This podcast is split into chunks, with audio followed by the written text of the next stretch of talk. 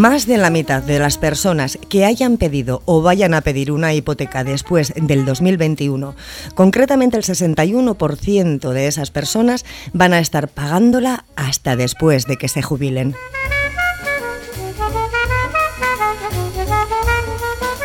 Qué bonito futuro, una vida pegada a una hipoteca. ¿Te imaginas cómo tendrá que ser ir al supermercado en ese bonito futuro, cuadrando cuentas con la pensión media del momento de un ciudadano medio del momento?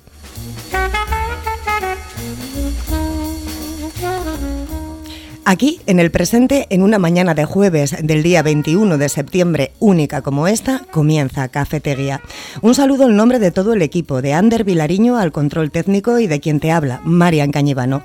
Hoy vamos a comenzar hablando de la celebración del Día Internacional de los Mayores en Santurci, de la apertura del plazo para optar por uno de los tres módulos que el Ayuntamiento de Ortuella adjudica a grupos de jóvenes por un año a modo de choco o, o típica lonja. Hablaremos también de la próxima próxima huelga convocada en la UPV y de la protesta contra los molinos eólicos en, un, en el Día de los Montes Bocineros. Pero antes, la predicción del tiempo para el día de hoy de la mano de Euskalnet. Egunon. Egunon, hoy será una jornada de cambio. A primeras horas predominará el viento del suroeste, además eh, soplará con mucha intensidad y las temperaturas serán suaves. Eso sí, ya a lo largo de la mañana notaremos cómo comienza a llover, con precipitaciones algo más cuantiosas en las horas centrales del día y también esperamos un cambio de viento. Girará a oeste-noroeste con algo de fuerza y tras ese cambio las temperaturas irán descendiendo. De hecho, es probable que en Portugal las máximas ya se hayan registrado de madrugada y en las horas centrales del día las temperaturas rondarán los 20 grados. Por lo tanto, hoy esperamos lluvia y a medida que el viento se vaya fijando del oeste-noroeste, las temperaturas también irán descendiendo. De cara al viernes seguiremos hablando de lluvia. En este caso, la lluvia se producirá en forma de chubascos intermitentes. Durante la mañana, eh, las nubes se alternarán con amplios claros y el viento soplará con un toque de componente sur. Eso sí, aún y todo, esas nubes nos pueden dejar algunos chubascos durante la mañana. A partir del mediodía, el viento girará a oeste-noroeste, eh, aumentará algo la nubosidad y seguiremos con esa probabilidad de lluvia. En cuanto a las temperaturas, el ambiente será algo más fresco, con máximas que se van a situar en el entorno de los 19 o 20 grados. Por lo tanto, aunque la nubosidad no será tan abundante mañana, sobre todo durante la primera mitad del día, seguiremos con chubascos intermitentes y el ambiente será algo fresco.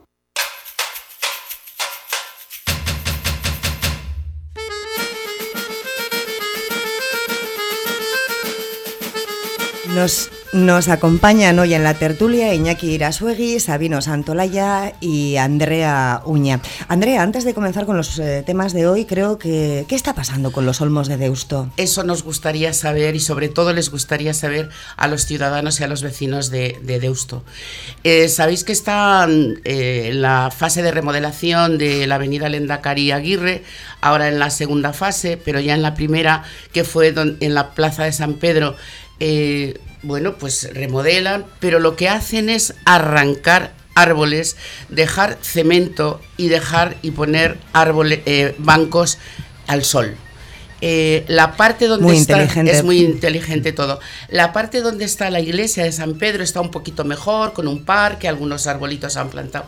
Pero la parte donde está la escuela de idiomas es cemento y bancos.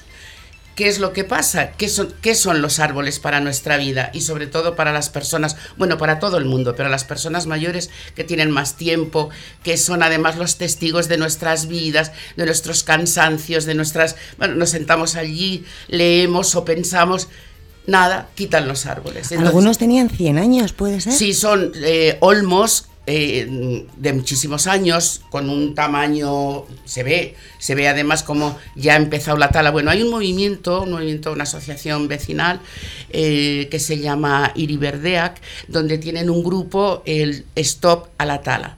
Eh, llevan desde que se iniciaron las obras, tanto la primera fase como la segunda.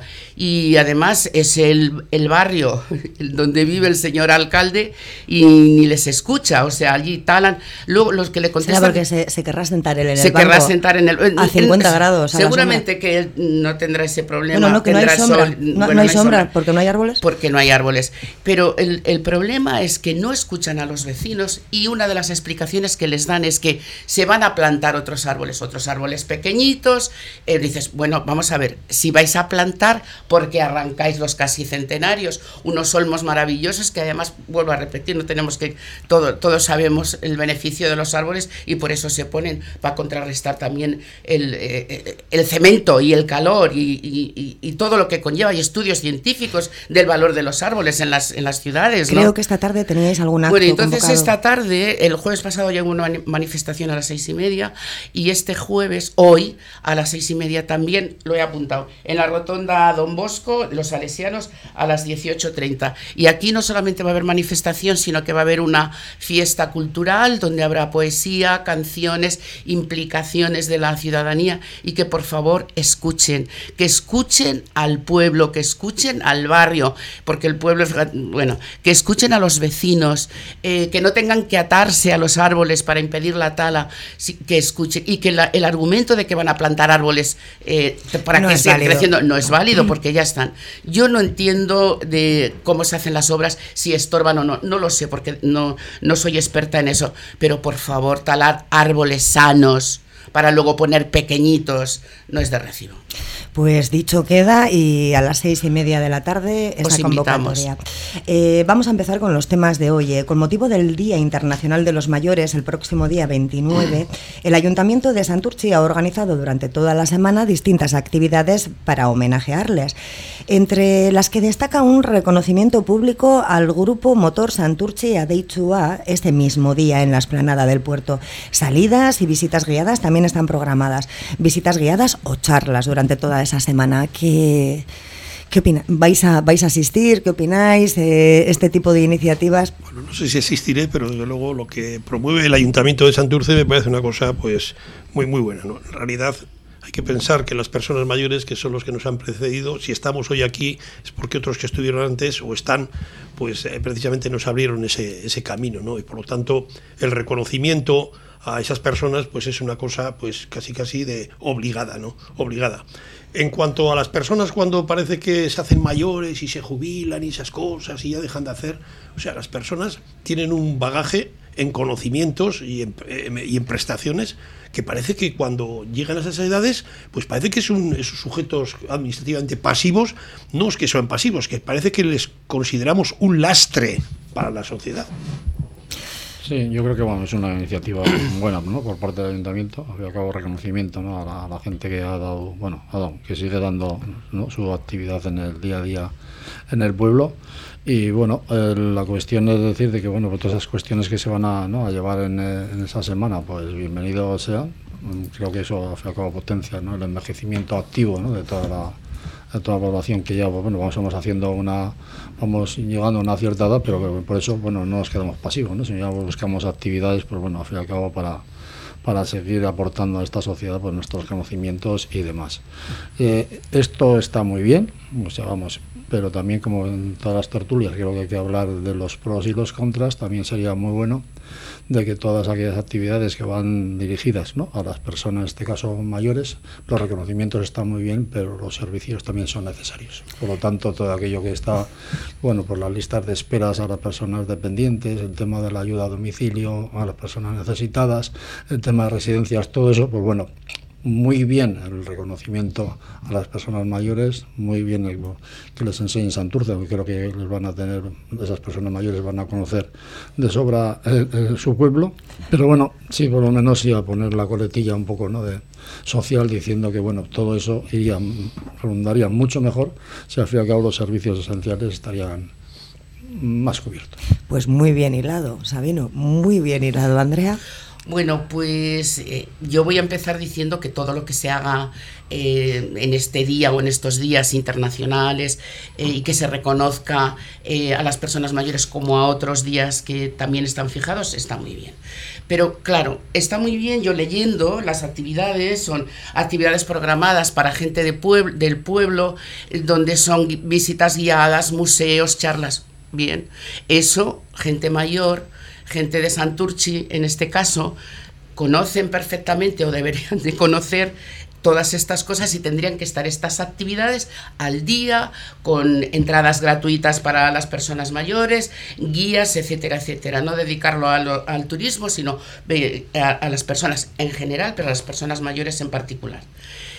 Estos días vuelvo vuelvo a repetir que está muy bien el reconocimiento, pero esto queda muy pobre queda muy pobre cuando las, sobre todo en Santurchi y en todos los pueblos de Euskal Herria, llevan eh, los, los mayores pensionistas en las calles desde hace seis años reivindicando sus derechos. Porque los derechos no caducan con la edad. Esto es lo que hay que decirle siempre a todos, los ayuntamientos, a los dirigentes de temas culturales, etcétera, etcétera. Ese día es para reconocer los derechos de las personas mayores. Y los derechos de las personas mayores es no quitándoles los árboles como hemos empezado la, en la tertulia, teniendo unas pensiones dignas, porque hay pensiones que no llegan a 1.080 euros, que dice la Carta Social Europea, que es donde se vive por debajo del, del umbral de la pobreza o pobreza severa servicios, sanidad, bancos, colas de bancos, eh, eh, es que ahora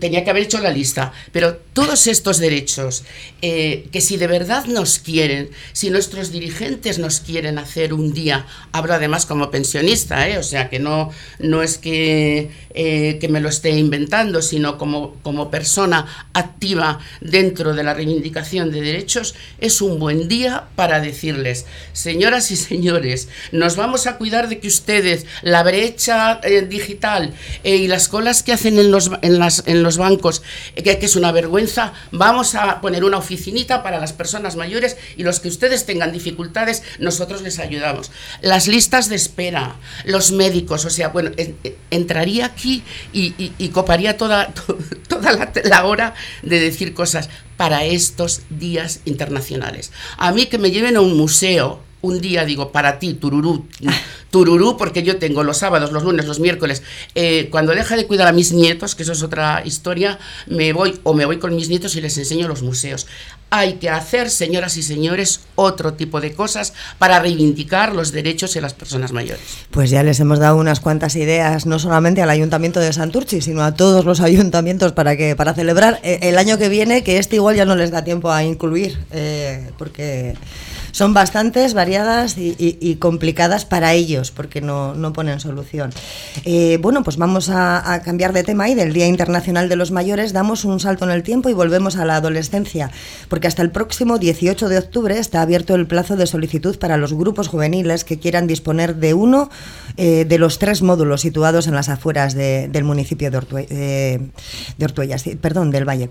Eh, podrán disfrutarlo durante un año prorrogable por otro más, siempre que sean grupos de mínimo 10 jóvenes y máximo 25, de entre 15 a 25 años, y que el 80% de ellos sean de Ortuella. Disculpa que he dicho del Valle y es de Ortuella. perdón, perdón, sí. Precisamente como novedad este año se ha rebajado la edad mínima. Eh, ahora pueden acceder eh, jóvenes de 15 años. Eh, ¿Esto puede llegar a ser una solución? comenzó en la pandemia, yo creo, que no tenían sitio, no sé yo, ¿eh? bueno, yo, yo creo que yo no, yo no lo circunscribiría al tema de la pandemia, ¿no? Hay todo el mundo que pasea por, por las ciudades, pues estamos viendo continuamente que los chavalitos, pues cuando tienen 10 o 12 años andan con sus padres, pero luego hay una franja de edad donde los chavales ni son mayores para ir a no sé dónde, ni son tan pequeños para seguir yendo con sus padres, ¿no? Y andan por ahí despendolados por, los barrios, ¿no? No sé haciendo qué, ¿no? Por ahora también los barrios pues son menos amigables porque hay menos huertas, menos... Eh, hay todo más cemento, y entonces estos chicos, pues pues el tenerlos, el tenerlos en un sitio donde ellos puedan de alguna forma ejercitar sus, sus actividades o sus, que, sus, ganas de hacer cosas, pues me parece una cosa buena que no tenerles en la calle, porque al final aparecen en cualquier esquina. ¿Por qué? Porque no tienen un sitio donde ir. No son mayores suficientes como para acceder a las cosas de los de 18 años y tampoco ya pues se sienten como para ir con sus padres de paseo. Entonces, ¿dónde les dejamos? Quizás igual tenía que haber más, ¿no? Tres. Sí, bueno, bueno no, sé, no sé cuánta juventud habrá en Ortuella, ni cuántos grupos. Eso claro. la referencia, ¿no? no sé cuántos ¿no? chavales y chavalas de, de, esa edad, ¿no? Pues tiene la población de Ortuella. Iniciativa buena. Mm, yo sí, estas cosas son, siempre veo un poquito más, más adelante, ¿no? Digo, bueno, pues si es bueno que tengan un sitio donde estar recogidos, no estar en la, en la calle, si es bueno que tengan un local para, ¿no? para poder hacer actividades, pero luego todo eso hay cuestiones que tendrás que analizar o tendrá que valorar el ayuntamiento qué efectos tiene. Y ahí no quiero hacer una referencia haciendo lo de los efectos de las lonjas y demás, ¿no? que hace referencia que, bueno, bueno, si tienen cierta edad ya tienen igual un poder adquisitivo para juntarse en y coger la, la de la lonja. Pero claro, dice, estas es municipal y demás, tienes que buscar una convivencia de un número determinado de, chavales y chavalas con una edad marcada y lógicamente mm, hay dos cuestiones ¿no? que yo veo un poco, no decir, me, repelen un poco, diciendo, voy a meter de cuenta que, no sé, llegan y hacen la opción 22 chavales y chavalas. 22 chavales y chavalas metidas en un, espacio cerrado de 28 metros cuadrados, en los cuales no pueden abrir las puertas ni las ventanas, ni poner música porque se puede molestar a los vecinos, sin ventilación. ¿Qué ambiente va a haber allí? ¿Quién va a controlar lo que van a...? Romper la lanza a favor de los chavales y por supuesto, pero luego, o sea, mm, a mí lo que me genera diciendo, y de hecho en la normativa el ayuntamiento ya pone algunos puntos sobre así es de los condicionantes, de condicionantes, cuidado con el ruido, cuidado con el horario y demás. Y entonces, reitero, ¿iniciativa buena? Sí, pero yo creo que vamos, esperemos que dé el resultado, que creo que no, que lógicamente la, en este caso la Concejalía de, Juventud, por eso lo ha puesto en marcha, y que sea la convivencia idónea entre los vecinos de la zona y, ¿no? y al fin y al cabo esta, esta actividad. Andrea. Bueno, pues yo aquí también mis luces y mis sombras con esto, y, y explico. Me parece bien que haya iniciativas donde estos chavales de 14 a 18 años, cuando ya, bueno, ahora ya se empieza incluso antes, con, de 12 con la preadolescencia, donde ya para crecer tienen que separarse de sus padres y ya tienen muchísima importancia el tema grupo, el tema grupal, es, es lo que más importancia le da, y estar con sus amigos y con sus amigas, y tener un sitio para estar eh, todas juntas y todos juntos, me parece bien. Pero no solamente eso tiene que haber más alternativas para, para eh, tanto para los adolescentes, incluso de 18 a 20 y tantos años, porque de 18 eh, hay muchísimo botellón, porque no tienen otras alternativas donde juntarse eh, las personas y porque no hay alternativas de tener accesibilidad a cines baratos, otro tipo de iniciativas. A mí me parece que, que las áreas de juventud tienen que preocuparse de estas lonjas. yo soy de, una época donde los guateques eran nuestra diversión, nuestra pasión y estábamos deseando estar juntas y, juntos con, la música, con nuestros tocadiscos, con nuestras guitarras y con nuestros poemas, ¿no? Y nos encantaba estar. Alternativas de tener sitios, sí, pero más alternativas. Los jóvenes mm, sabemos cómo están ahora el tema de eh, qué alternativas hay. Ir al monte, eh, que está muy bien, pero de qué manera hay que también eh, tener iniciativas o, de excursiones o de lo que sea. Cines a 7, 8 euros o 9 euros eh, la entrada, pues como para irte al cine a ver qué, qué familias pueden, si tienes dos o tres hijos de esas edades, darle todos los sábados para que se tomen una, bueno, no voy a hacer, para que se tomen un refresco y, y para ir al cine. es que sí porque tienen que estar recogidos, o sea, todo lo que sea bueno eh, para que estén y se reúnan bien, pero luego no pueden poner música, los vecinos protestan, hay vecinos que a mí me han protestado y a mis hijos porque los niños corren con uno y con dos años, habrá vecinas y vecinos que la música no sé qué y los machacamos, o sea, vuelvo a repetir, sí, pero con más alternativas. ¿Qué alternativas, eh, no sé, sugeriríamos para que la porque es, es, una franja de edad de 15 a 25 años y hay un grupo con niños o con, adolescentes de 15 años, la diferencia, a pesar de que son pocos años, son 10 años, pero es brutal eh, en cuanto a mentalidad. ¿Eso puede llegar a funcionar bien? Porque igual aprenden más de lo que tienen que aprender, ¿no? Bueno, eh, hombre, buscar alternativas no es tan sencillo, ¿no? Es decir, los que procedemos de otra época, pues dices, cuando tú tenías 15 años, ¿qué hacías?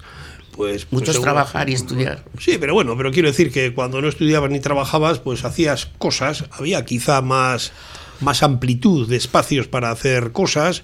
Yo que he vivido en Santurce toda la vida, hasta que me casé, pues llegaba a Santurce y en Santurce tenías muchos, muchos sitios para ir, desde organizar partidos eh, aquí en, yo que sé, en las campas estas que venían para Portugalete. Hoy en día no puedes organizar, pero no un partido entre dos. Había, estaban jugando seis o siete partidos a la vez. Hoy en día eso no lo puedes hacer. Porque sencillamente aquellas campas hoy en día están construidas. Y no lo puedes hacer. Otras veces, pues te ibas al monte. Otras veces, pues podías ir paseando hasta el rompiolas y a coger carramarros. Eh, cosas de esas. Hoy no se puede. La verdad que sí, es bastante complicado ¿no? buscar alternativas en el día, día de hoy, pero bueno, para, para, eso, para eso están, ¿no? para que al fin y al cabo pues, bueno, pues proponer alternativas y sobre todo facilitarles ¿no? el día a día en la, en la vida. Sí, es verdad que vamos a, mm, haciendo un poco de hincapié de los horarios que marcan, ¿no? desde las 8 de la mañana a 10 de la noche, de lunes a sábado y hasta las 2 de la mañana los, los festivos me viene a la, a la cabeza, digo, a ver si queriendo hacer una labor buena, el, resultado va a ser lo contrario que esperamos. Porque al fin y al cabo, en horarios que yo entiendo que eso tenía que estar, sería cuando acabas, acabas, no sé, pues estás en formación profesional, si estás en la escuela, estás en el, en el colegio, estás en no sé dónde. Pero claro, abierto a las 8 de la mañana, pues la verdad, pues no, no es un horario que a mí me, me venga haciendo a las 8 de la mañana un chaval o una chavala, ¿dónde tiene que estar? Tendrá que estar estudiando, ¿no? No, no en, un garito, perdón, o en un barracón de 28 metros. O sea, mm, no sé. Mm, igual mm, estoy convencidísimo, ¿no? Que el fin, vamos, seguramente lo han analizado y estarán convencidos que va a dar buen resultado, pero el desarrollo en fin. A ver, si, mm. a ver, si, les va a gustar Sabino tanto el. Sí, que van a dejar la lonja. Y dice, bueno, a las 8 me donde tengo que ir a clase. Pues que venga la profesora, ¿no? Que nos venga a visitar. al... hay, no, hay cuestiones que, bueno, que por lo menos, con todo respeto, me chirrían un poco. Sí, yo totalmente de acuerdo. O sea, eh, ¿qué locales son? Porque son locales de pocos metros.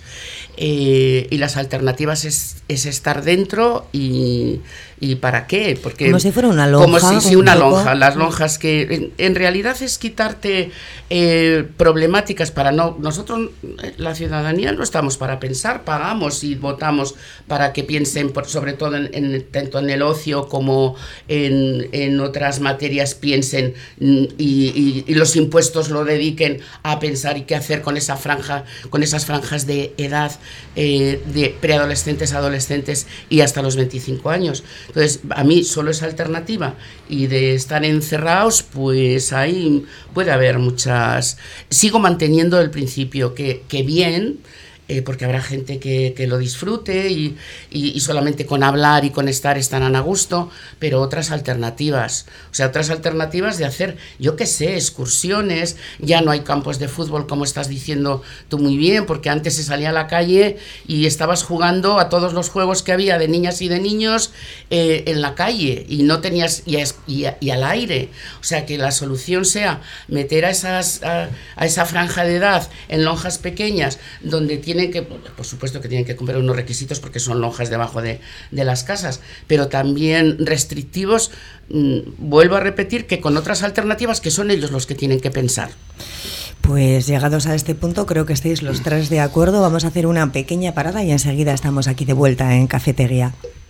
Bichiac, siempre presentes en las fiestas más entrañables, especialistas en detalles de carnaval y todos los complementos. Hacemos los detalles para bodas, comuniones, bautizos y estamos en tus despedidas de soltero y soltera, cotillones, cumpleaños y todas tus fiestas. Además, chapelas, guerricos y trajes regionales. En Poeta 10 Gaviño 2 Portugalete, Bichiac, te vestimos con una sonrisa. Ya se acaba lo bueno y empieza lo mejor, porque en Bayonti tenemos todo lo que necesitas para arrancar a tope la nueva temporada. Este curso practica el Bayontin. Urrun, el seco. Para llegar lejos. Non así. ¿Por dónde empezar? Ven a AEK Queremos acompañarte para aprender euskera. Matricúlate. A tu lado, para llegar lejos.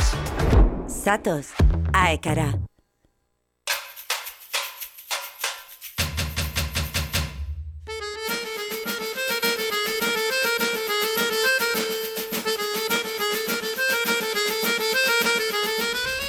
Estamos de vuelta aquí ya y vamos a comenzar hablando en esta segunda parte de Cafetería de esa huelga convocada para el próximo 11 de octubre del personal mm. docente e investigador de la Universidad del País Vasco. Los sindicatos advierten de que no van a permitir la precarización de sus condiciones laborales y que el equipo rectoral, rectoral eh, ha interpretado y aplicado de forma interesada la ley orgánica del sistema universitario.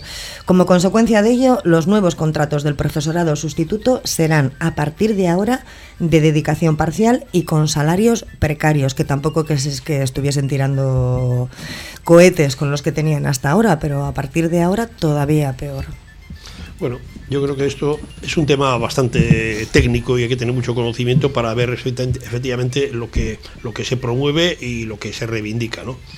Hombre, hay una cosa que creo que, que, hay que dejarla clara, ¿no? Decir, todos estos líos que se montan ahora. Llega a la universidad y aflora esto. Yo digo, vamos a ver, desde que se acaban los, los exámenes en junio, en esta materia, ¿qué se ha estado qué, qué, qué soluciones ha estado buscando? Porque al final, al final no, no afloran cuando ya, como digo yo, va a empezar el partido. Y, cuando digo esto en la universidad, pues digo lo de los autobuses y digo todas estas cosas. Es decir, pasa el, se dejan los autobuses en junio o se deja la universidad en junio y ahora, cuando estamos llegando a que los señores tengan que eh, eh, reiniciar su actividad, pues afloran los contratos precarios, los, el, el, verano, el verano también es un tiempo de trabajo, ¿eh? de la administración tiene que trabajar y, y los sindicatos y los, y los investigadores tienen que ver, oye, ¿dónde están las cosas? No puede ser, porque al final, ¿en qué se traduce todo esto? en huelgas. ¿Y sabes quién las paga? El que ya paga una matrícula. ¿Y en qué se traduce? Pues en una precariedad luego en, las formaciones. Luego diremos que en las estadísticas dicen que somos la universidad no sé cuántos del mundo. Bueno, pues será la del mundo, pero si estas cosas se solucionarían porque las tiene que solucionar, seguramente algunos puestos más escalaríamos en la calidad de los formados. Sí, lo que creo donde está la raíz del problema es bueno la, agilidad a la hora de, afrontar al fin al cabo los retos y las demandas de los trabajadores y trabajadoras porque compete en este caso pues en la universidad. Pero por ende yo creo que vamos todo estaría detrás de la consejería de, educación no sé de claro los diferentes ramales pero la UPV está bajo la tutela de la, de la Consejería de Educación. Entonces, bueno, lo mismo que hemos tenido, ¿no? pues otros que se han solucionado hace cuatro días el tema de transporte escolar, pero bueno, la demanda continua de los sindicatos va enfocada claramente en la mejora de los derechos de los trabajadores y trabajadoras en todos los ámbitos. En este caso, bueno, pues la, administración, en la, en la educación, en la enseñanza. Y el diagnóstico está marcado. Aquí están haciendo una serie de referencias a, unas carencias sobre el tema de sustituciones, el tema de los incrementos salariales, los complementos de carrera, en fin, demandando una, una inversión mínima del PIB sobre, ¿no? en este caso la UPV, el tema del Departamento de Investigación, pero todo eso lo trasladamos al tema de la educación ¿no? Eh, eh, pública y tenemos lo mismo, lo tenemos en la educación secundaria, lo tenemos en la educación infantil, en los primeros ciclos en los cuales bueno pues los ratios de alumnado se van incrementando, las sustituciones no se hacen cuando hay que hacerlos y resulta que se agrupan a chavales y chavales, o en este caso la universidad, y se evita la contratación o se demora la contratación, al fin y al cabo son vicios ya, eh, vamos, denunciados hace un montón de tiempo y en los cuales se pide ¿no? que todo eso se agilice en, en favor de la, de la mejora de la educación. Aquí pues chocamos, chocamos dos, dos trenes. Pues eh, me imagino, me imagino, estoy convencido que por una parte la administración y los rectores y no pues tendrán orden de que hay que amarrar el tema del gasto y por otra parte los trabajadores y trabajadoras y los sindicatos que representan pues al fin y al cabo están haciendo las demandas necesarias pues para mejorar las condiciones de trabajo. Entonces, ¿qué es lo que pasa? Pues bueno, pues Tiempo, siempre hay tiempo y siempre hay reuniones. O sea, siempre hay reuniones. Siempre la agenda, por lo menos, de representantes de los trabajadores están abiertas. Ahora, dos no negocian si uno no quiere. Y entonces, pues siempre es triste de que eh, tengas que ir a la convocatoria del tema de huelgas, de movilizaciones y demás, de, demandas, pero en el día a día se están pidiendo, se están demandando. ¿Qué pasa? Que hacen caso omiso y lógicamente pues no te, no te ves más otra salida diciendo, bueno, pues aquí parece que no, no entienden de otra manera, ¿no? Que haciendo la, la huelga. Pues si hay que ir a la huelga, se va a la huelga. ¿Con el fin de qué? Pues de aquello que no, hemos, no se ha conseguido reconducir en el tiempo, porque no es de ahora, ¿eh? no es de este curso, es de atrás, de atrás, atrás, donde viene Hace 30 años los profesores asociados ah. ya estaban, o sea, ya estábamos con huelgas, sin profesores, hace 30 tanto, años. ¿no? dices, bueno, pues todas esas cuestiones, pues bueno, pues si, si esto serviría, ¿no? Pues para, para ir adelantando la, la solución, pues bienvenido sea, pero me temo que por la dinámica que existe, eh, es que hemos tenido conflictos de todo tipo, todo, todo, intrínsecamente ligado con el tema público, los transportes, el Vizcaibús en su momento, huelga, huelgas, al final, bueno, pues, pero ¿qué pasa? Después de 20 días de huelga, 20 que los ciudadanos y ciudadanos de la zona de encartación y demás no tenían eh, ¿no? medio de comunicación, en la margen derecha, etc. El tema de la educación, lo mismo, que empezaban los cursos a los cursos y sabes el número de ratios de, la gente, el número de aulas que necesitas, el número de sustituciones, el tema de comedores, que esto ya está todo ya trillado que es pues dos y dos y dos. Ahora, ¿qué pasa? Pues que alguno va a hacer la cuenta dos y dos y dos son seis, pues igual quiere que sean cinco.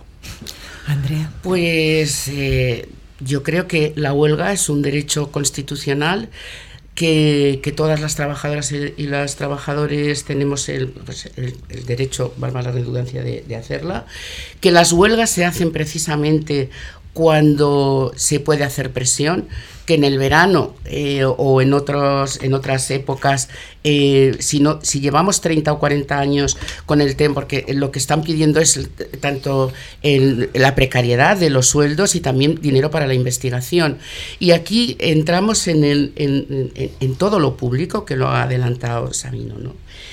Es un problema de no invertir en educación, en sanidad, en, todo lo público, en residencias, en sociosanitarios. Es no invertir el dinero público y tener en cuenta lo primero los sueldos, porque yo he estado leyendo un poco y algunos sustitutos he leído que, cobran 800 euros, eh, las, las subidas salariales, yo desde luego es un problema de ellos, no me voy, no, no puedo eh, decir si es poco o es mucho, pero si ellos están eh, pidiendo y hablando de, la precarización es porque no suben adecuadamente los sueldos como deberían de, de, subir, son los ratios también en las clases, es el dinero que no se invierte en investigación y, dan, eh, en lugar de, invertirlo en lo público, lo invierten en, en otras cosas que le dan más prioridad.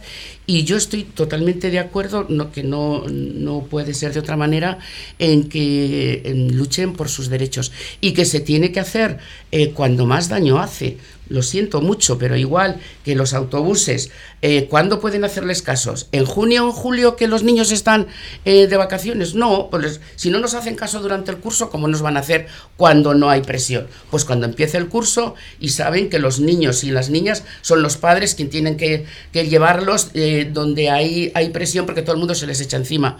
Totalmente de acuerdo en que reivindiquen sus derechos y como petición que inviertan con dinero público donde se tiene que invertir. Y la educación es importantísimo. Y no solamente la, en la universidad, sino en los institutos y en las escuelas eh, eh, y en los comedores. Eh, en fin, que, para terminar, de acuerdo en que luchen por sus derechos y que lo sentimos mucho, pero las huelgas son así, se hacen cuando más se puede presionar. Pues vamos con nuestro último tema, con más protestas para, terminar.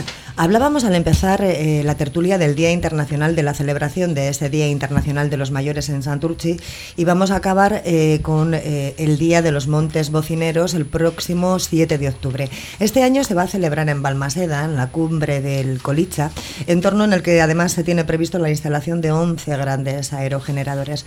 Como acto reivindicativo y de protesta contra la destrucción de los montes, se van a hacer eh, sonar las bocinas por grupos ecologistas desde las cinco cimas, Colicha, Ganecogorta, Gorbea, Oís y Soyude.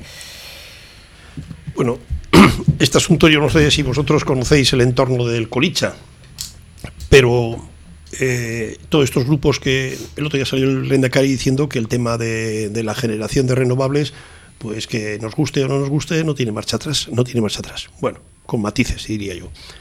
Eh, en los dos parques que se van a instalar, hay uno que es el que va desde el Colicha hasta el Monte de la Garbea.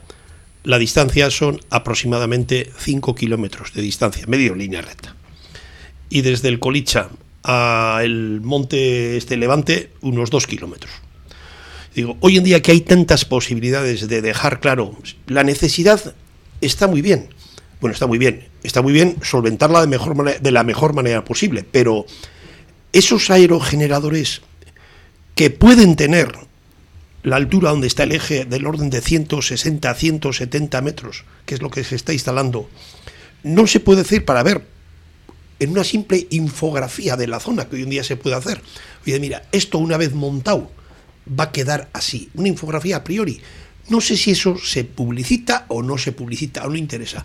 Pero yo que conozco bastante bien el acceso desde el barrio de Pandozales hasta el Colicha, no me imagino el Cristo que van a montar con los accesos para subir semejantes piezas ahí arriba. Luego hacer las cimentaciones de estos aerogeneradores. Un aerogenerador que tenga igual 5 megavatios, de, los que están en el puerto de, Bilbao ahí en el exterior, esos son de 2 megavatios. ¿eh? O sea, uno de 5 megavatios es un petacho, pero curioso. Y entonces, claro, dices, todo lo que van a tener que hacer de desmontes, accesos, para subir semejantes piezas. Esas piezas pesan todas un montón. Las grúas que van a tener que mover eso para hacer los montajes y dejar aquellos accesos pues digamos, eh, hechos a futuro y fijos, porque por ahí van a tener que subir eh, cosas para hacer mantenimientos y, si un día se, fastidia un aerogenerador o le pasa no sé quién, por ahí tienen que volver a subir. O sea, a mí me gustaría ver toda ese, ese, ese, esa zona geográfica con una infografía más o menos cómo quedaría eso, para tener una vista a priori. Porque cuando esté montado, cuando se monten los líos que se monten, pues, pues eso ya es así. Los aerogeneradores más grandes se están instalando en, España en tierra, pues son eso. Es decir, la punta de la pala cuando pase por la parte arriba, pues tiene 250 metros, ¿eh? El puente colgante tiene 45. O sea, va a ser como cinco veces y media el puente colgante. Y de esos 11 en un entorno de, de pues de eso, de línea recta de 7 kilómetros. Porque los aerogeneradores hay que colocarlos eh, en las zonas más ventosas y con unas distancias prudenciales, porque si no los, los aerogeneradores se roban el, el, viento unos a otros. O sea, hay que colocarlos con unas ciertas distancias. En tierra, pues depende mucho de la orografía de la zona, pero 11 petachos hay. O sea, va a ser una especie, como va a dar la sensación de una especie de barrera que no sé, cuando vengan las emigraciones, las migraciones de los pájaros, no sé por dónde van a tener que diblar el tema. Pues por ahí igual no. ¿eh? Se tendrán que ir hacia el burgueño. Funcionarán igual como un poquito red de, pescadores. Hay un tema que, vamos, a mí por lo menos no, en principio no, no me gusta, ¿no? Y, ya sé que, vamos, hoy en día, pues bueno, pues tenemos que buscar como por todos los medios la generación de energía verde, no contaminante y demás. Pero también la buscar un poco la que sean complementarios el tema de lo que es ¿no? las inversiones de este tipo de calado con el tema de los beneficios que genera y, y al fin y al cabo cotejarlos con los daños que van a generar, ya que hacía una referencia, yo estoy con, vamos, estoy con él al 100%, los daños que se, que se generan con la implantación de esos molinos, o sea, en cuanto al desmonte, eh, vamos, en caminos abiertos, instalaciones, que es progresivo, o sea, es progresivo y luego, y es, una vez que lo has hecho, o sea, luego encima es que es duradero, porque eso es un molinillo va a estar funcionando todos los días o dependiendo tal, el control, las reparaciones, en fin, o sea, el estropicio que se hace en el medio ambiente, o sea, vamos, eso no se recupera, vamos, pero yo creo que vamos en nunca. Y luego hay otra cuestión, ¿no? que es, eh, bueno, pues eh, volviendo al principio, hay que buscar la generación de energía limpia, no contaminante y demás.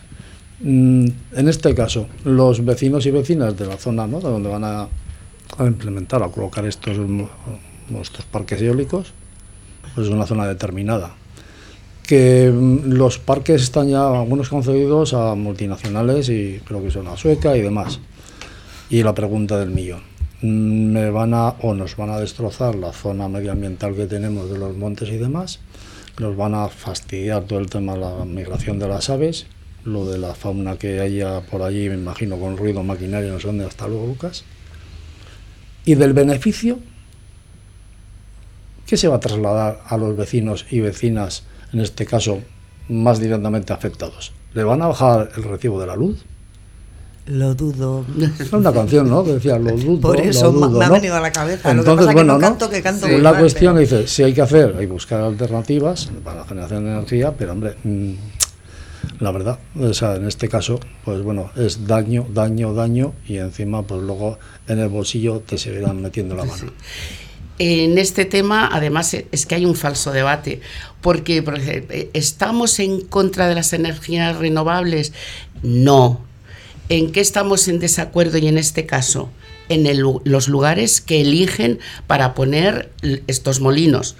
Eh, yo no soy muy ducha en ni lo que gastan. Mira, eh, cuando, cuando alguien dice el generador gasta no sé cuánto y no sé cuántos, me da envidia. Yo, no- yo no domino esos términos, pero sí como ciudadana domino tanto el lugar, eh, lo que va a repercutir y a escuchar sobre todo en las a la gente de las encartaciones, incluso a, las a los ayuntamientos que ya están haciendo manifestaciones, que se ha creado un grupo donde están continuamente protestando y donde la protesta se va a hacer, no sé si es el 6 o el 7 de octubre, eh, con los, montes 7. mm, bocineros, ¿no? El 7 de octubre, El sí. 7 de octubre, donde hay que escuchar a la ciudadanía, a la ciudadanía y al, y al es verdad que lo de las renovables, el- los combustibles fósiles y todo, eso, eh, eh, ahí em, es más limpio.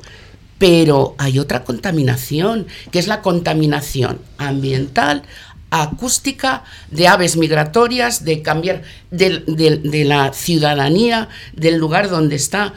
¿Por qué van a condenar a las encartaciones a colocar estas, estas energías renovables? Vale, bien, pero no trabajan, ya que les han quitado la industria, no trabajan el turismo que hablábamos el otro día, cuando allí está el monte, pueden hacer hoteles, pueden de- eh, invertir en la gente, en el desempleo, y no que alguien gane. Eh, tú has dicho que eran unas industrias de otros países o unas empresas por- que ganen siempre los mismos en detrimento de el medio ambiente, de los montes, de la ciudadanía, del empleo.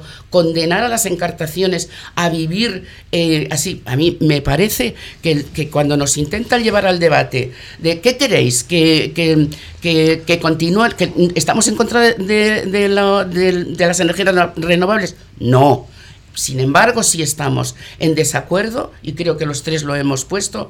Él hablaba de una infografía, el de, de- del efecto eh, para, para, eh, para, la- para el ambiente, o sea, para, para los lugares. La vista y yo- previa. eso- y entonces, lo mismo, no se puede, y además, no se pueden hacer cosas lo mismo que en Deusto en contra de los vecinos. Y hay que escuchar, en este caso, no solamente a la ciudadanía, porque aquí parece que el alcalde en Deusto está el, el ayuntamiento en contra, sino que aquí el ayuntamiento, en este caso de Balmaseda, en donde han nacido estos eh, grupos potentes, están de acuerdo con los vecinos mano a mano. Por favor, escuchemos. Es que es de, escuchemos. de sentido común. Nos hemos, sí, nos ponemos a hablar de temas, se nos va, se nos va el tiempo, ¿eh? Ah. Hemos llegado al final, Iñaki Irasuegui, Sabino Santolaya, Andrea Uña. Os emplazo a la semana que viene, al jueves, a estar aquí con, con más temas y con más opiniones. Pues un placer, como Nos siempre. vemos bien. el jueves. Hasta el jueves. Hasta el jueves. Unos, unos segundos y enseguida estamos de vuelta aquí en Cafetería con la entrevista de la mañana. Fernando Soriano y Estela González, abogados, herencias, matrimonios, divorcios, civil y mercantil. Fernando Soriano y Estela González, abogados, a tu servicio en la calle Carlos VII número 3, segundo centro, en Portugalete, junto a la Seguridad Social. Teléfonos 94 495 0849 94 495 0849. Un café con esencia de verdad. En el Esencia Why Not. Además, ahora con la nueva gerencia, Cristian y Raquel te ofrecen desayunos, café para llevar, también menú del día y para algo más informal su amplia carta de picoteo, además de mojitos combinados y los jueves choripote y todos los fines de semana rabas. Ah, y la sensación, sus nachos caseros. Esencia Why Not. Esencia jarrillera. Bar-restaurante Mendy Berría. Hemos cambiado de ubicación para ofrecerte un mejor servicio. Ahora estamos en María Díaz de Aro 3, en Portugalete. Disponemos de menú del día, raciones y comidas concertadas y para llevar con la calidad de siempre. Disfruta del auténtico pulpo gallego en nuestra terraza privada. Mendy Berría, en María Díaz de Aro 3, junto al puente colgante. Lencería Nereides es tu mejor aliado. Te sentirás realmente cómoda y encontrarás lo que estás buscando. Lencería Nereides. Todo en Avenida Ávaro 16 de Portugalete. Para ti, mujer. Hablar de Santurchico Baleac es hablar del avistamiento de cetáceos en Santurce. Santurchico Baleac ha posicionado al municipio marinero como uno de los mejores lugares del mundo para el avistamiento de cetáceos. Este proyecto, que nace hace 13 años, es un proyecto eh, que llevan desde verballenas.com. Hablamos con su responsable hoy para que nos cuente un poquito más del proyecto, de cómo funciona, de los resultados de este año. Hablamos con Gorka Ocio, le tenemos al otro lado del teléfono. Egunon, Gorka. Egunon, muy buenas. Buenas, buenos días, Egunon. ¿Qué es, eh, primera de las preguntas, eh, Gorka, qué es Santurce Baleac? ¿Cómo nace un proyecto como este? Bueno, pues surgió, pues como tú muy bien has indicado, hace 13 años. Eh, nos juntamos un grupo de naturalistas de Santurce y bueno, lo presentamos el proyecto cuando en aquello a, a, cultura y a turismo del, del pueblo para que nos apoyaran y poder hacer salidas a la mar, pues para buscar ballenas, delfines y aves marinas. Eh, previamente nosotros habíamos estado de, colaboradores eh, en el Price of Bilbao, en, recorridos que se hacían de Santurce a Portsmouth, en minicruceros de, de, de tres días de duración, de ida y vuelta, y cuando quitaron ese barco aprendimos que eh, a, pocas horas de salir del puerto, pues podíamos ver esa rica fauna y eso fue lo que nos animó a hacerlo, ¿no? Y al final, pues bueno, los resultados están siendo tan buenos durante tanto tiempo que ya llevamos 13 años con visos de durar muchos más. Habéis tenido unos datos fantásticos este verano. ¿De qué, de qué cifras estamos hablando? Bueno, este año todavía no hemos acabado. Estamos en el Ecuador de la temporada. Eh, ya hemos tenido julio, agosto y unas primeras semanas de septiembre y nos falta pues el resto de septiembre y si el tiempo nos deja y octubre para, para completar. Pero bueno, de momento muy bien. Hemos tenido eh, prácticamente en el 99% de las salidas hemos visto ballenas, especialmente ballenas picudas de la especie de cubier, muy buenos números, machos, hembras con crías, incluso en varias ocasiones hemos sido testigos de, de saltar la ballena al costado del barco, dando un buen espectáculo. Hemos visto el segundo ser animal vivo más grande que hay sobre la Tierra, que es el rorcual común. Eh, pues eh, ballenas de 22, 24 metros de longitud, mucho más grandes que nuestro barco. Impresionante. calderones, eh, las tres especies habituales de delfines. La verdad es que todavía falta, falta media temporada y tenemos esperanzas de, de volvernos a reencontrar con las ballenas azules, entre otras. Eh, para el que quiera eh, asistir a estos a estas salidas para ver para ver ballenas, tiene que saber que no solamente se trata de, llegar con tu coche, montarte en un barco y de repente salir a alta mar a ver a los cetáceos, sino que todo esto lleva, por ejemplo, el día anterior se imparte una charla en la Cofradía de Pescadores de Santurchi, tenéis también un manual de buenas prácticas, eh, mm, campaña de plástico cero, o sea, todo esto eh, envuelve al proyecto realmente o al acto central de ir a visitar, o sea, de, ver, de observar a las ballenas en, su hábitat. Eh, ¿Cómo funciona el proceso? Porque no solamente un día, son más días. ¿Qué es lo que tiene que hacer alguien que quiera, que quiera participar con vosotros en una de estas salidas? Es que bueno, nosotros somos un poco atípicos, ¿eh? Nosotros no, somos gente que tenemos un que, no, que tenemos un barco y al tener un barco, bueno, pues quieres sacarle provecho y entonces haces despedida de solteros, pesca, recorres por la costa, avisamiento, o sea, que haces de todo, ¿no? Sino que somos eh, gente que venimos de muchos años atrás de observación de fauna, tanto de aves como de cetáceos, hemos tenido, hemos pertenecido a los, nuestros grupos ecologistas locales, o sea, nosotros tenemos una trayectoria eh, de conservación que al final lo que hemos hecho es trasladarlo como una forma de negocio, ¿no? Lo más sostenible posible. Entonces, para que sea lo más sostenible posible, hacemos varias cosas. Primero, al final de la temporada, compensamos la huella de CO2 que genera nuestro barco. eh, consumimos muchas toneladas de, de, combustible durante los cuatro meses, que eso se traduce en CO2 echado a la atmósfera, que es causante del efecto invernadero. Y entonces, ¿qué hacemos? Plantamos árboles para compensar nuestra huella a final de temporada. Y desde hace seis años hacemos partícipes a la gente que viene con nosotros para que plante también árboles con nosotros. Entonces, en vez de plantar los 100 árboles que nos corresponden, plantamos entre 500 y 600 árboles autónomos a Reserva la de donde compra, compra terreno la Fundación de Uraya y por lo tanto compensamos no solo nuestra huella de CO2, sino la huella de CO2 que, que causa todos nuestros aventureros que vienen con nosotros con sus coches, haciendo todavía más sostenible la salida hacemos campañas de plástico cero, intentar, que viene, es muy importante el seminario que se da el día anterior a cada salida, donde se explica qué es lo que podemos ver, por qué se ven aquí cetáceos, qué especies se pueden, podemos ver, cómo encontrarlos en la mar, cómo identificarlos, y se le explica la problemática de la mar con el tema de los plásticos, ¿no? Eh, que se no, no es más limpio el que más limpia, sino el que menos ensucia, y en este caso no es más guay el que más recicla, sino el que menos usa plásticos. Eh, Gorka, incluso habéis llegado a encontrar en una de vuestras salidas eh, los restos de un calamar gigante de 10 metros de longitud. Bueno, 10 metros de longitud de los restos. Eh, apuntabais que uno de los, de los tentáculos era como, los tentáculos eran como las ventosas, como tazas de café. O sea, una bestialidad de animal.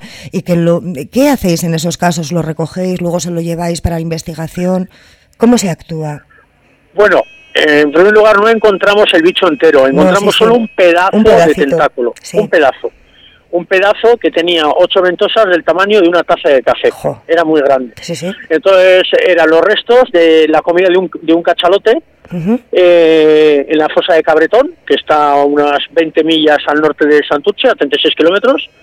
Y entonces, lo que cuando lo vimos, recogimos una muestra y se le hemos mandado a la Estación Marítima de Plencha, eh, que pertenece a la Universidad del País Vasco, para su análisis genético. Tenemos un convenio de colaboración firmado con ellos y les mandamos restos, de pieles. El, año pasado cogimos pieles de cachalote de un grupo de cinco que vimos que estaban mudando, cogimos cachos de piel y entonces le hemos dado pues para el tema de para que estudie el tema de contaminación en la mar, genética y en este caso eh, pueden estudiar, pueden saber qué especie de calamar era el que encontramos en, julio. Eh, vosotros en vuestras salidas, eh, bueno, vosotros, la gente que va eh, montada en el barco es consciente, vamos, es protagonista de estos descubrimientos. Hay otra cosa destacable que es que habéis sido testigos de la primera observación en el mundo de un luto de una hembra de ballena picuda con su cría. ¿Qué es lo que habéis eh, presenciado? Encima han sido grabados por cámaras, porque yo creo que ibais acompañados justo en ese viaje por cámaras. Cuéntanos un poquito, Gorka. Pues en una de nuestras salidas eh, para ver ballenas nos encontramos con una hembra de, ballena de pico de la especie de Cice cuvier que estaba junto a su cría recién nacida muerta y ella no reconocía que su cría había muerta, muerto y lo que estaba era intentando una y otra vez pues reanimarla, ¿no? levantarla con la cabeza y con el pico pues para ponerla derecha y porque la cría respirase, pero la cría estaba estaba muerta. Lo que estaba haciendo también era custodiarla, ¿no? Para evitar pues que predadores como pueden ser tiburones pues la puedan llegar a atacar. Y, y, entonces, ¿qué pasa? Que ha sido la primera vez que se vio en el mundo. Suena muy bilbaíno, sé que suena muy bilbaíno esto. Que pero es verdad, entonces. Pero es, que, pero es que es verdad. Y es verdad, y, lo demostramos porque la hemos conseguido publicar en una revista norteamericana de la Sociedad de Mamíferos Marinos, que es una revista prestigiosa, una revista de impacto, y le hemos conseguido publicar la, noticia ahí. Y está teniendo bastante repercusión, sobre todo internacional. Nos están llamando de muchas revistas científicas, eh, principalmente digitales, tanto norteamericanas como británicas, incluso australianas, ¿no? Porque es la primera vez que se ve no solo en la especie concreta de cicio de cuvier, sino que es la primera vez que se ve en la familia de los cicios, que, que, tiene, que son 24 especies en el mundo. O sea que es la primera vez que se ve una cosita de estas y nos congratulamos porque hemos podido aportar nuestro granito de, arena en el conocimiento de los cetáceos. Os habéis convertido en referentes, habéis convertido a Santurchi como, como referente para, para avistar a cetáceos de todas las visitas que habéis tenido a lo largo del verano. Yo creo que, ¿qué porcentaje era el que era de gente de fuera? ¿Un 80% puede ser, eh, Gorka? Sí, el 80% viene de fuera de Vizcaya y de este 80%, el 30%, 30-32% viene exclusivamente para hacer la salida con nosotros. Exclusivamente. Es que les ofrecen... Vienen a Euskadi, vienen a Santurchi para salida con nosotros. Y una vez hechas las salidas, ¿qué valoraciones da la gente? Porque, hombre, que te ofrezcan la posibilidad de ser la primera persona en el planeta que ve, eh, pues bueno, a ver, era triste porque realmente era el luto de una hembra de ballena, pero, pero que te ofrezca alguien la posibilidad de ir viajando en un barco como si vivieses en un documental, tiene que ser fantástico. Eso también supongo que será un reclamo muy importante, vuestras publicaciones, ya no a nivel de España, sino a nivel internacional. Bueno, esta ha sido una publicación. Eh, nosotros tenemos solo ya publicadas dos eh, notas científicas en dos revistas de impacto. Una es esta, la de este luto de ballena de pico, hmm. y luego también, pues la primera vez que se vio ballena azul en España, en toda la península ibérica, a menos de 20 millas de la costa, también fue una ballena azul que vimos en el 2016 eh, a menos de 20 millas de enfrente de Santurchi, ¿no? Una ballena que le hemos vuelto a reencontrar en el 2021 que le hemos bautizado con el nombre de Eukene. Y, y, nada, pues eh, pues sí, eh, realmente nosotros a la gente les llamamos aventureros y en el momento ya que se han apuntado y vienen la salida a la charla el día antes, ahí, ahí ya empieza, comienza la aventura. Cuando vienen con nosotros, nosotros lo, que les animamos es que vayan en el barco, no como si van en autobús, sino que sean partícipes a la hora de buscar, porque así estás en alerta y participas en, en el tema. Cuando vimos el luto de la ballena picuda, nosotros éramos conscientes de lo que estábamos viendo. Nosotros hay nuestra labor es explicar a la gente qué es lo que están viendo, ¿no? Y, qué hacía la gente? Silencio. O sea, la escena era tan triste que un silencio absoluto en el barco. Solo se oía al pobre cetáceo, a la madre, eh, respirar excitada y se oía el soplo muy fuerte y bueno, daba, la verdad es que dio bastante pena esa observación. Sí, pobre, pobre. Pues eh, Gorka, eh, fantástico todo esto que nos has estado contando, todavía sigue abierta la temporada, un par de meses más, esperamos que, tengáis muchísimos más visitantes, viajeros y, colaboradores, en definitiva, ¿no? que es lo que, lo que es la gente que viaja con vosotros para hacer estas visitas, para, para avistar a cetáceos. Nos hemos quedado sin tiempo. Es que ricasco por haber estado con nosotros, Gorka. Nada, un placer y cuando queráis ya sabéis dónde tenéis. ¿Dónde tengo también mi casa? No tengas ninguna duda, que seguro que nos ves dentro de poco, eh, pero participando también en uno de los viajes. ¿eh? Espero, yo espero de verdad no ver cosas tristes, yo prefiero ver cosas alegres, pero bueno, lo que haya que verse se verá. Exactamente, cuando salimos a la mar, la mar es una caja de sorpresas que nunca sabemos qué regalo nos va a dar y se ven muchas, se puede ver de todo, se puede ver solo el bicho, que está muy bien, pero muchas veces es más bonito y más gratificante cuando ves algo más que eso, ¿no? O ves cuando cazan, o ves una interacción, o cómo se cortejan, pues cuando ves esas cosas, eso es lo que añade interés y que la aventura sea más bonita. Pues es que ricasco por tu entusiasmo y por, por explicárnoslo también y, y nos mantenemos en contacto. Gorka Ocio, responsable de verballenas.com. Es que ricasco. A vosotros. Agur, agur. Agur.